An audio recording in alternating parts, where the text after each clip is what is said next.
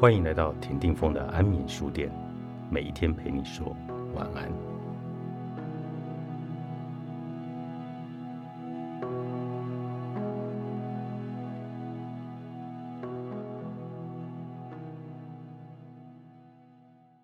对于最难解、最神秘的问题，缺乏耐心的西方人只想要通俗可行的回答。有时候，他们以为在心理医生那里就能够找到答案。可是有太多我们无法企及的领域。神经科学研究对大脑的发现越多，我们所知的就越少。正如同宇宙学，随着被发现的星系数的增加，人们对其产生的疑问也就越多。心理医生不会知道你的爱是如何被激发，你的悲伤是如何被运作，或是为何偏偏是某个人生病。但他会协助将情绪化变成语言，并空出位置给他。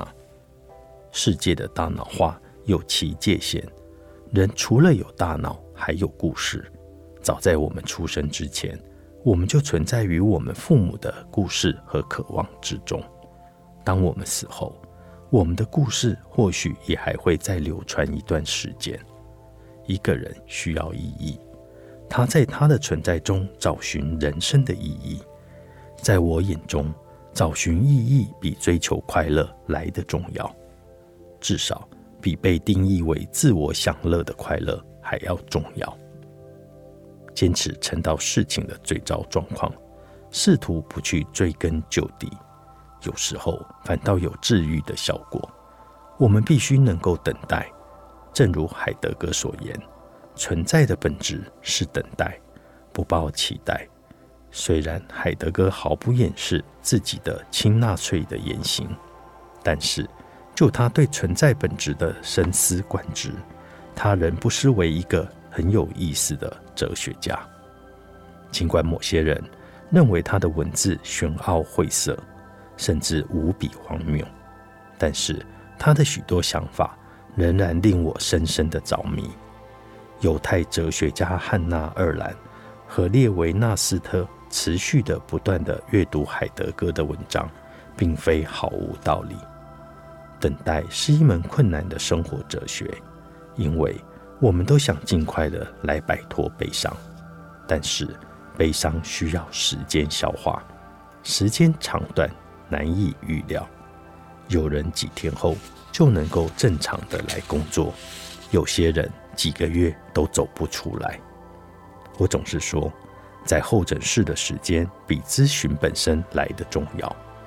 等待时，你的思绪得以任意的徘徊，而非被医生提问或社会期待追赶、逼迫，甚或更惨，遭到污名化。在这个层面上，我的姓氏德瓦赫特突然显得别具意义，因为它是指。一个等待者的意思。遗憾的是，等待和给予时间不见容于药厂赞助的大脑运作研究。效率已经深入社会中的各个角落。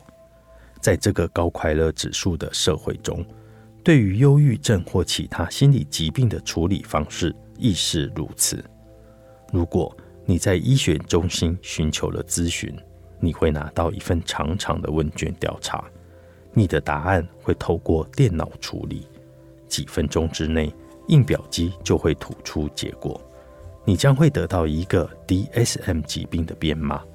接着，治疗机构必须尽快的制定病人的病理报告、开立诊断书，并描述临床的路径，否则你就拿不回医疗理赔金。